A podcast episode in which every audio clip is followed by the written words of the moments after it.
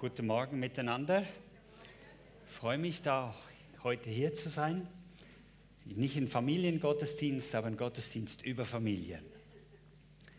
Und Familie, das, ich bin aufgewachsen und dachte immer, meine Familie, das ist die normalste der Welt. Habt ihr auch nichts anderes groß gekannt. Und dachte, das machen eigentlich alle so. Und dann wird man ein bisschen größer und plötzlich lernt man andere Familien kennen und die machen das komplett anders. Also wir hatten Familienfeste. Unsere Familienfeste, da wurde eine Viertelstunde gegessen, dann ist man zwei Stunden spazieren gegangen und dann gab es zehn Minuten Dessert. Das ging beim Essen relativ zackig. Dann habe ich meine Frau kennengelernt, ihre Familie, die essen zwei Stunden, dann gehen sie zehn Minuten laufen und dann essen sie wieder eine Stunde.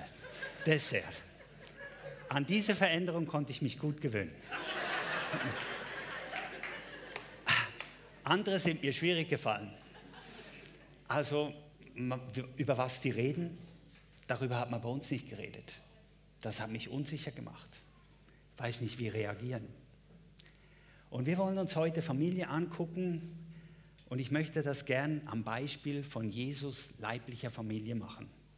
Jesus hatte eine große Familie, er hatte Eltern, wir wissen von vier Brüdern und Schwestern.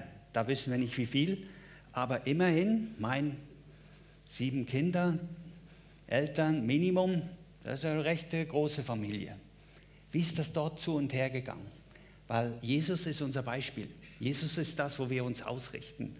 Und das will ich mit euch anschauen. Wir starten in Matthäus, äh, Markus 3, 20 und 21. Und er kommt in ein Haus und wieder kommt die Volksmenge zusammen, so dass sie nicht einmal, so dass sie nicht einmal Brot essen konnten. Und als seine Angehörigen es hörten, gingen sie los, um ihn zu greifen, denn sie sagten, er ist von Sinnen. Wow, Jesus Familie hat das irgendwie nicht immer ganz gesehen, wie Jesus gesehen hat. Und Volksmengen, da dürfen wir uns vorstellen, dort waren kleine Orte, die hatten vielleicht 1000, 2000 Einwohner und wenn Jesus Leute zusammengekommen sind, um Jesus zu hören, waren da außerhalb von einer kleinen Stadt 10.000, 20.000 Leute. Und wenn 20.000 Leute was von dir wollen, dann wird es einfach knapp. Auch mit Essen, mit all solchen normalen Sachen. Und ihr könnt euch vorstellen, wenn dein Sohn, stell dir mal vor, der macht das oder dein Bruder und da denkst du jetzt, was ist mit dem los? Also da müssen wir eingreifen. Die sind los, sind zu Jesus gekommen. Dann sind wir im Markus 3, Verse 31 bis 32. Und diese Schriftstelle gibt es in Markus 3, in Matthäus 12 und in Lukas 8. Wir werden sie heute in Markus und in Lukas lesen. Und es kommt seine Mutter, also Markus 3, 31 bin ich, und es kommt seine Mutter und seine Brüder und sie standen draußen, äh, und sie standen draußen, sandten zu ihm und riefen ihm. An einer anderen Stelle heißt, sie konnten wegen den vielen Leuten nicht zu ihm. Weil wenn irgendwie 20.000 um den rumsitzen, ist es schwierig, da durchzukommen. Die hatten keinen Backstage-Pass oder sowas, da musste man sich irgendwie behelfen. Und die Volksmenge saß um ihn her. Sie sagten zu ihm, siehe, deine Mutter und deine Brüder und deine Schwestern draußen suchen dich. Gehen wir weiter in Vers 33. Und er antwortete ihnen und spricht, wer sind meine Mutter und meine Brüder? Und er blickte umher auf die um ihn im Kreise sitzenden und spricht, siehe meine Mutter und meine Brüder. Lese mal bis so hin.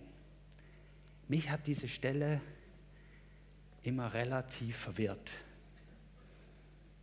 Ich habe mir gedacht, Jesus, jetzt haben die Stress, weil du so aktiv bist und die kommen, wollen mit dir reden und dann sagt er noch, ja, das ist meine Familie.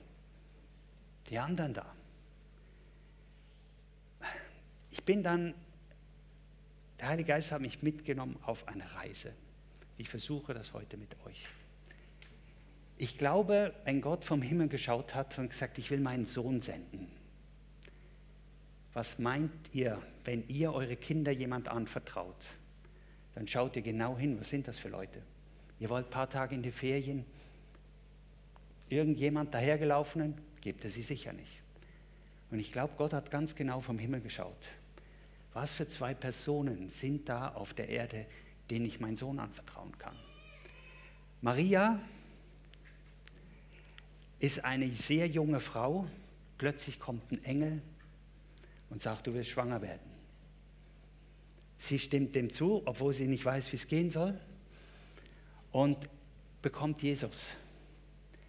Diese Frau war enorm hingegeben. Die war bereit, sehr viel Ablehnung auf sich zu nehmen.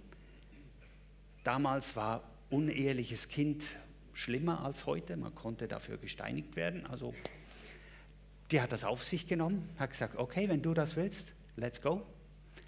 Und ich glaube, wir können es sehen, zum Beispiel als Jesus an dieser Hochzeit zu Kana war. Wie kommt diese Frau darauf, als der Wein ausgeht, zu sagen, Jesus, darüber könntest du dich doch kümmern? Woher weiß sie, dass der vielleicht Wunder tun kann? Bis dahin hat er die noch nicht gemacht. Wein war noch nicht auf seiner, seiner Liste, die er schon mal umgesetzt hatte. Wie kommt diese Frau darauf? Kann es sein, dass die eine gute, enge Beziehung hatten? Dass die vertraut waren? Weil Jesus sagt, eigentlich ist es jetzt noch nicht Zeit dafür. Und nachher hat er es gemacht. Für wen? Für seine Mutter. Ich glaube, die hatten eine sehr, sehr gute Beziehung.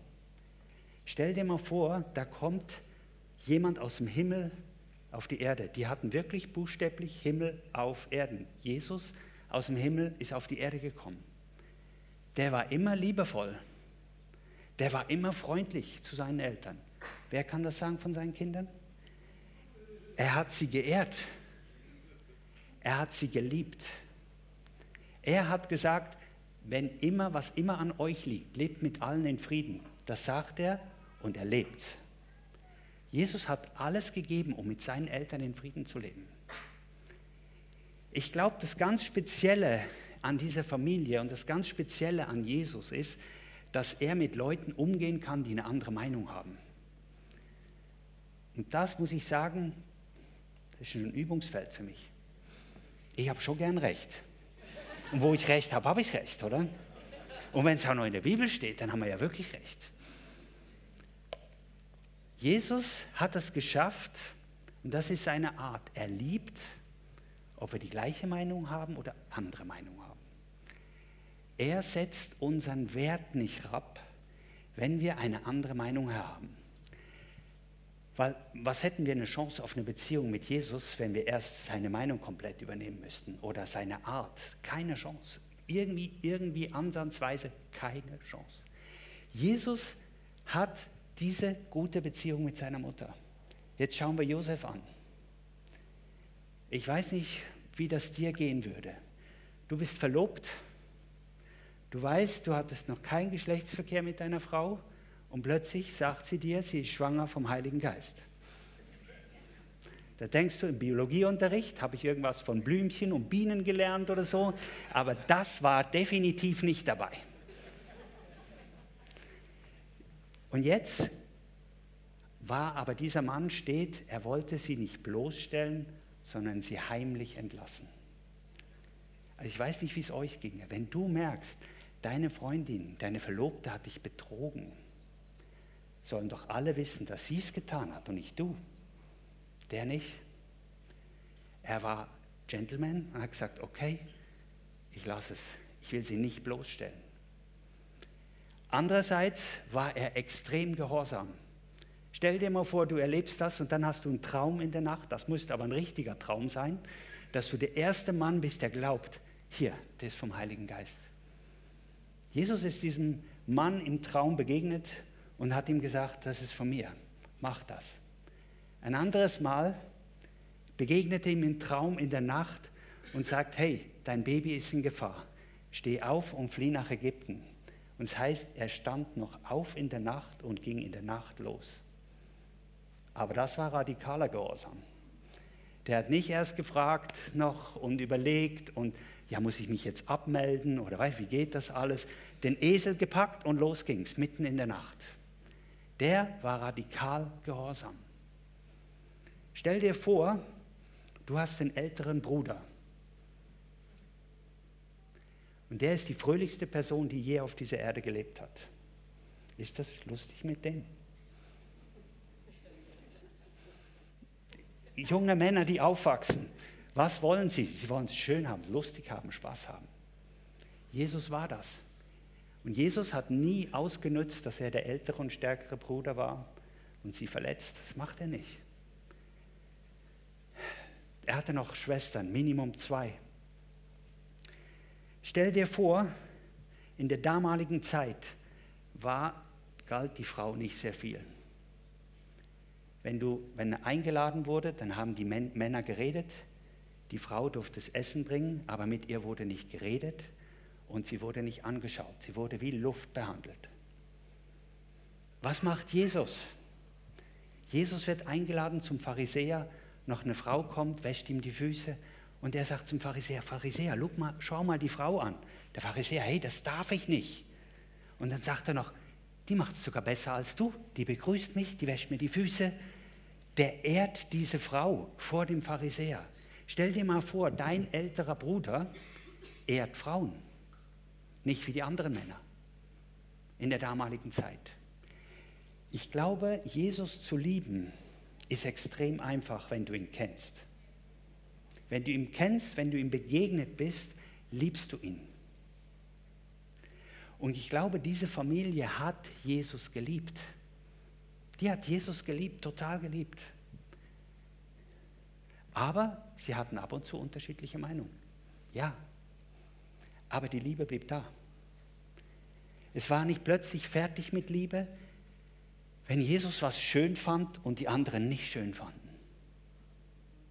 Ich meine, das geht so schnell, aber das macht man doch nicht so. Definier mal Ordnung. Mit deinem Teenager oder mit deiner Frau, jeder hat eine andere Meinung, was Ordnung ist. Jeder hat eine andere Meinung, was schön ist. Das ist so viel Konfliktpotenzial. Und jetzt nimmt Jesus uns alle die verschiedenen Herkünfte, die verschiedenen Vergangenheiten und sagt, so, jetzt machen wir eine neue große Familie. Wie geht das? Es geht nur in einer Art.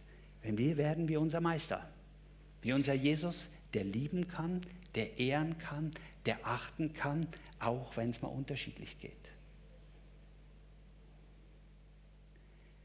Ich will nochmal mit auf zwei von seinen Jüngern eingehen, bevor wir zu dieser Schriftstelle zurückkommen. Jesus hat zwölf Jünger berufen zu seinen Aposteln und zwei davon hat er mit einem Spitznamen ausgestattet. Das war Privileg, das hatten die anderen nicht. Die hatten vielleicht den Vater oder wo sie herkamen noch als zweiten Namen, damit man sie unterscheiden konnte. Aber die hießen die Söhne des Donners. Jakobus und Johannes nannte Jesus Söhne des Donners. Jetzt, wie kommt er da drauf? Ein Beispiel. Sie sind unterwegs und wollen von Samaria nach Jerusalem, um im Tempel das Fest zu feiern. Und die Samariter hatten einen anderen Glauben, die haben gesagt, Jerusalem ist nicht die Stelle, wo man anbetet, wir haben eine andere. Und Jesus war mit seinen Jungs unterwegs und sie wollten übernachten. Und sie haben nach einer Übernachtungsmöglichkeit gesucht. Das war der Job von Jakobus und Johannes. Die haben im Dorf nachgefragt und die haben gesagt, nee, ihr wollt nach Jerusalem, da nehmen wir euch nicht auf. Die zwei sind so verrückt geworden, die sind so durchgedreht, die wollten das, den Ort einäschern ein ganzes Dorf einäschern, weil sie nicht zur Herberge aufgenommen wurden. Das ist schon noch relativ heftige Reaktion, dass du sagst, okay, das ist jetzt nicht gentlemanlike oder so, okay, dass du dich ärgerst, aber dass du so dermaßen durchdrehst, dass du den ganzen Ort einäschern willst. Also Jesus hatte nicht immer die einfachsten Jungs. Wie sind die so geworden? Die heißen Söhne des Donners. Die sind wahrscheinlich bei Mama und Papa Donner aufgewachsen. Und dann, weil es auf dem Arbeitsmarkt nicht so gut ging, wurden sie nachher aufgenommen in Fischereibetrieb Donner und Söhne. Die haben mit ihren Eltern zusammengearbeitet. Ich glaube, in dieser Familie wurde sehr viel Verletztheit erlebt, sehr viel Härte, sehr viel Druck. Wo, warum wirst du sonst so? Die haben extrem viel von dem erlebt. Und Jesus hat die gerufen und gesagt, hey, komm zu mir. Und wir denken manchmal so, ja, die haben alles hingegeben für Jesus. Ja, haben sie. Aber vielleicht war es auch nur, hey, in dem Hass, in diesem Ärger, in dieser Wut, ich brauche Hilfe, ich brauche Veränderung. Und plötzlich sehen sie da einen Jesus, der lieben kann, auch wenn es mal eine andere Meinung gegeben hat. Bei denen hat es immer geknallt, wenn es eine andere Meinung gab. Das wurde vielleicht nicht mit Waffengewalt, aber sicher mit gewalttätigen Worten ausgefochten. Und diese Männer sehen jetzt einen Jesus. Haben die denn Jesus Familie gekannt? Wussten die das? Die waren zusammen an der Hochzeit zu Kana. Hochzeiten damals gingen ungefähr eine Woche, weil die Leute kamen ja von weiter her und sind da für Tage geblieben. Jesus mit seinen Jüngern plus seine Familie war dort. Also seine Jünger haben sicher mal eine Woche lang gesehen, wie Jesus mit seiner Familie umgeht. Könnt ihr euch vorstellen, dass die sich gesagt haben, puh, so eine Familie, die wird mir gefallen. Diese Liebe, diese Wertschätzung, auch wenn es mal nicht einer Meinung ist. Wenn der mein Hochzeitskleid schön findet und der andere nicht, der Wert von der Person, die Annahme, die Liebe, die hört nie auf. Ich kann sagen, hm, mir gefällt das nicht so. Manchmal merkt man schon, dass dann tut einem schon irgendwie weh. Aber warum eigentlich? Er hat einen anderen Geschmack, als ich Geschmack habe. Ist nicht schlimm.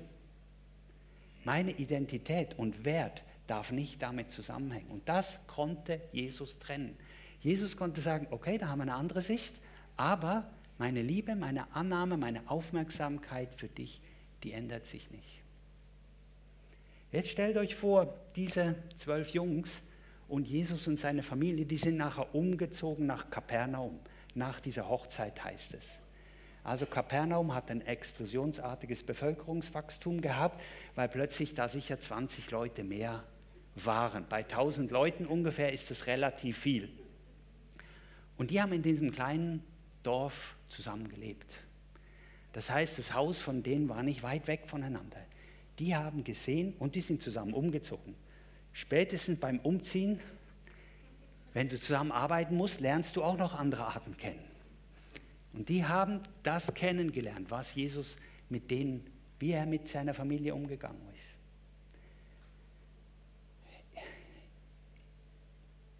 Ich möchte jetzt noch mal mit euch diese Stelle lesen, nachdem wir diesen Ausflug in die Geschichte von Jesus Familie gemacht haben. Wir lesen nochmal Markus 3, Vers 31.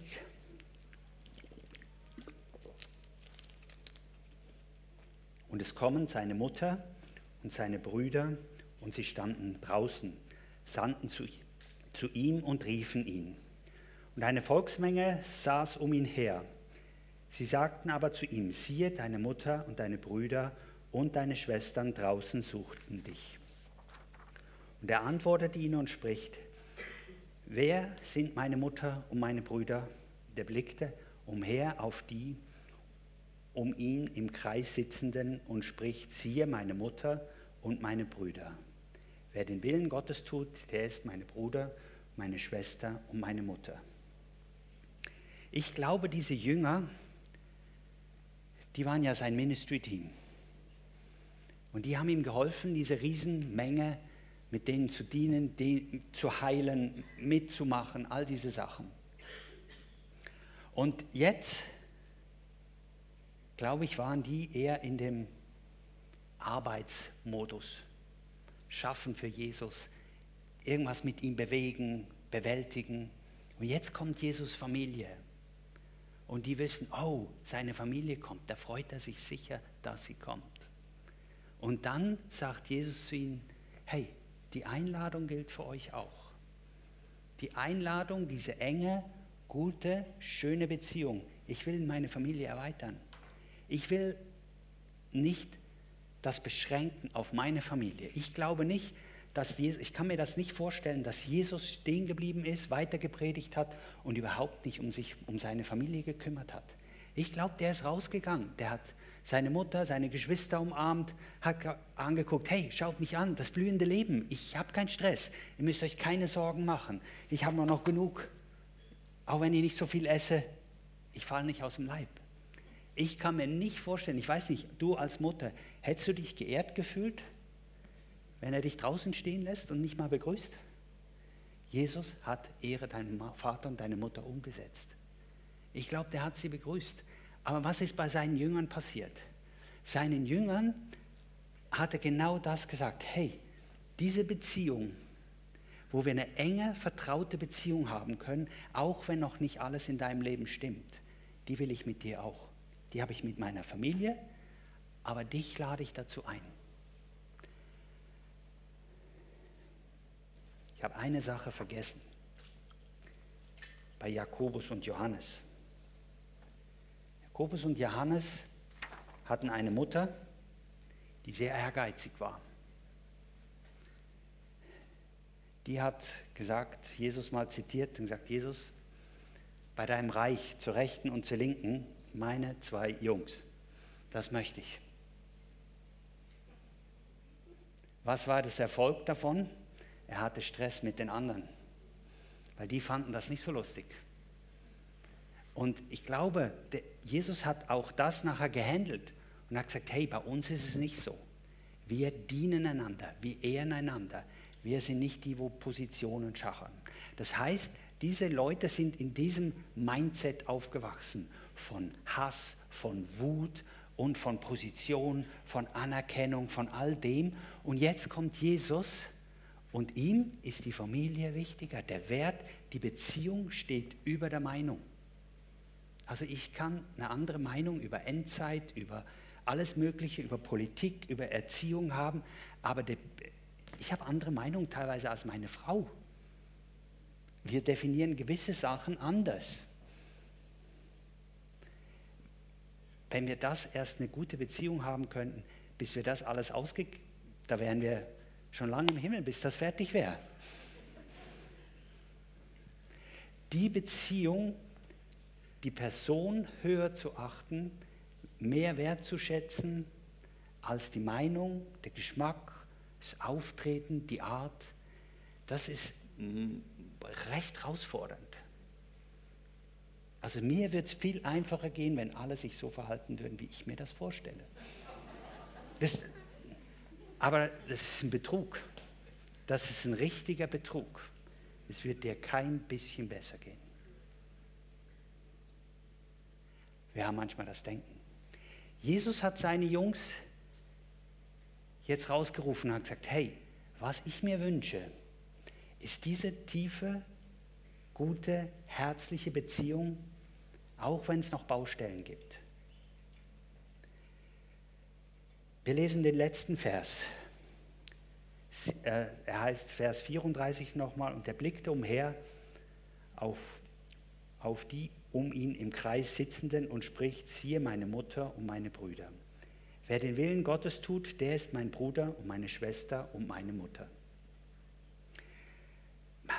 Wie kommt man dahin, wer den Willen Gottes tut?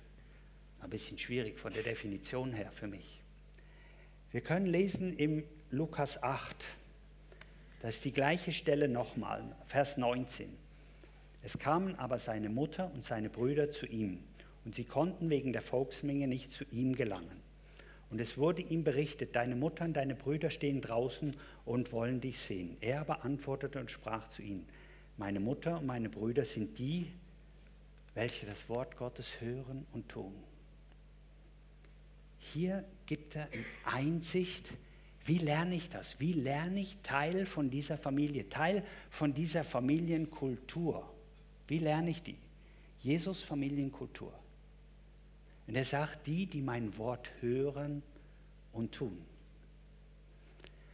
Ich habe heute extra mein großes Schwert mitgebracht.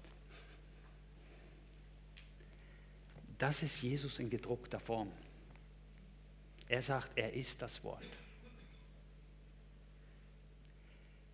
Das ist das, was uns ermutigt, was uns stärkt, was uns tröstet.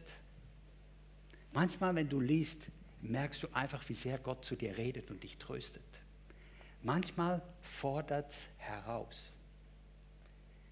Wenn ich im Moment lese über Wunder, und da sind so viel drin, fordert es mich heraus, Herr, wo sind wir? Da muss mehr, da ist mehr möglich. Andererseits weckt es aber diesen Glauben in mir. Herr, das ist hier möglich.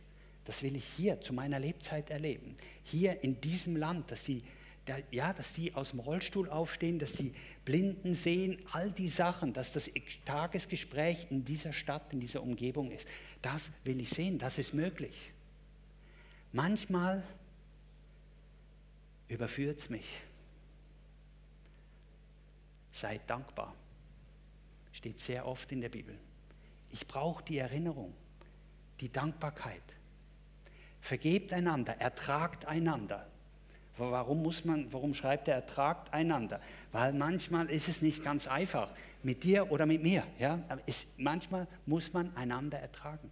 Er ermutigt, es überführt, es korrigiert. Und wenn wir nicht in dieser ständigen Beziehung auch mit dem Wort Gottes sind, möchte ich euch auch sagen, es ist eine Illusion zu denken, ich werde eine enge Beziehung mit Gott haben.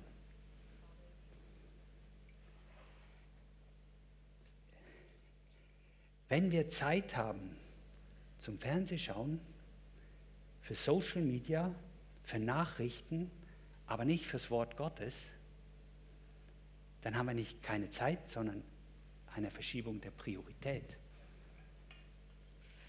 Ich glaube, das tut mir jetzt gut, ja. Wenn, manchmal macht man sich Illusionen. Ich bin ein Kind Gottes, Jesus hat mich lieb. Ja, stimmt. Wenn du nie im Wort Gottes liest, aber Jesus angenommen hast, du bist errettet, okay. Aber diese enge Beziehung, die Veränderung, hey, ich brauche alles, was da drin ist, um diesen Lebensstil zu leben. Das ist völlig übernatürlich. Das ist nicht normal, das ist nicht von dieser Erde. Und wir können das nicht mit Informationen von dieser Erde, sondern wir können es nur mit Informationen vom Himmel. Und das ist Buch über den Himmel. Jesus, Gottvater sagt zu, zu Mose, zu David, zu Josua in den wichtigsten Stellen, dieses Buch soll nicht von deinem Mund weichen. Du sollst Tag und Nacht drüber nachdenken. Du sollst dich damit beschäftigen, damit vereinigen. Und das wird dir Erfolg geben. Dann werden wir das lernen. Wir und ich sage euch, dieses Buch hat Suchtpotenzial. Man kann das lieben. Man kann es lieben, das zu lesen. Keinen Druck mehr, keine Aufgabe mehr. Hey, ich will einfach das Leben vom Himmel in mich reinsaugen. Darum lese ich es. Darum suche ich es. Darum nehme ich mir Zeit dafür.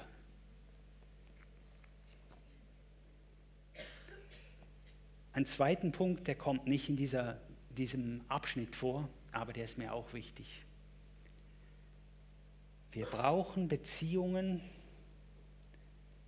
wo wir regelmäßig uns treffen, wo wir in verbindlicher Gemeinschaft leben. Zu vielen muss ich das hier drinnen gar nicht sagen, weil ihr sind seid in einer Kleingruppe, in einer Dienstgruppe, irgendwo in einer, in einer Gemeinschaft dabei. Aber wo lernen wir so etwas? Wo lernen wir einander zu lieben und zu ehren? Ja, nur wenn wir Beziehungen haben.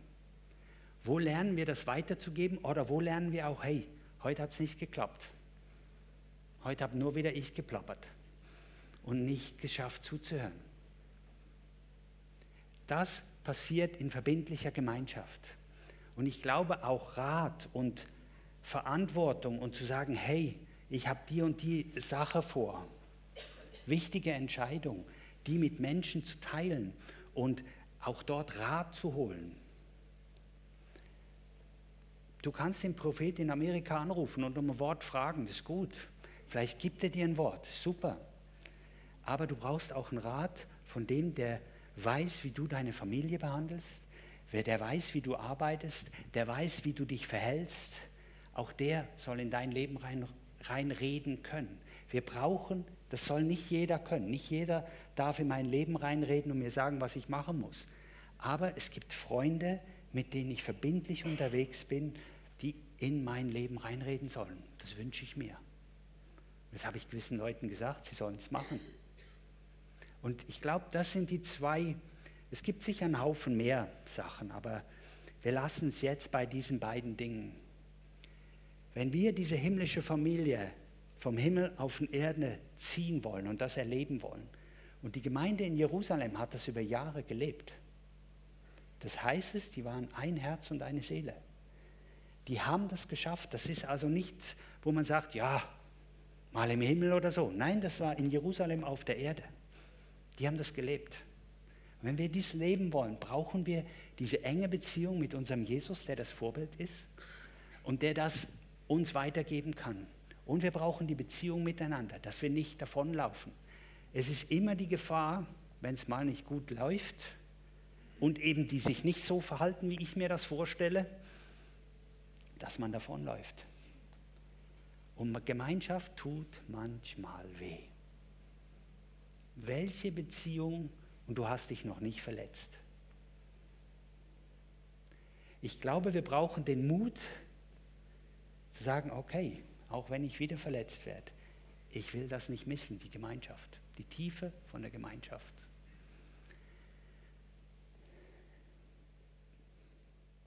Ich höre auf, möchte mit euch einfach beten. Ich möchte, dass wir uns in zwei, dreier Gruppen oder vier, dass wir uns zusammentun und dafür beten, weil das kriegen wir nicht hin. Das kriegen wir nur hin mit einer Begegnung von Jesus, in einer engen Beziehung zu Jesus und dass wir dafür beten, füreinander beten, für uns als Gemeinde beten, was hier euch einfach einfällt, um diese Familienkultur bei uns vom Himmel auf die Erde zu holen. Band wird etwas spielen. Ihr dürft anfangen miteinander euch zwei, drei Leute zu suchen rundherum und mit denen zu beten.